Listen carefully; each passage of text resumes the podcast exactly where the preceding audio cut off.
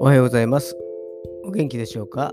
今日の聖書の時間となりました。今日の聖書の箇所は、新約聖書、ヤコブ書4章の8節ヤコブ書4章の8節でございます。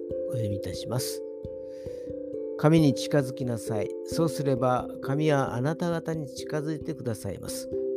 罪人たち、手を清めなさい。双心の者たち、心を清めなさい。アーメン。神様に近づく方法が7節から10節にかけて書かれています。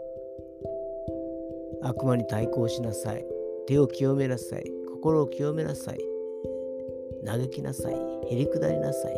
そうすれば神様が近づいてくださるというのです。双心のものとは心が定まらずどっちつかずの人のことです。心が神の方を向くと神もさらに近づいてくださるのです。今日も主を見上げることができますように。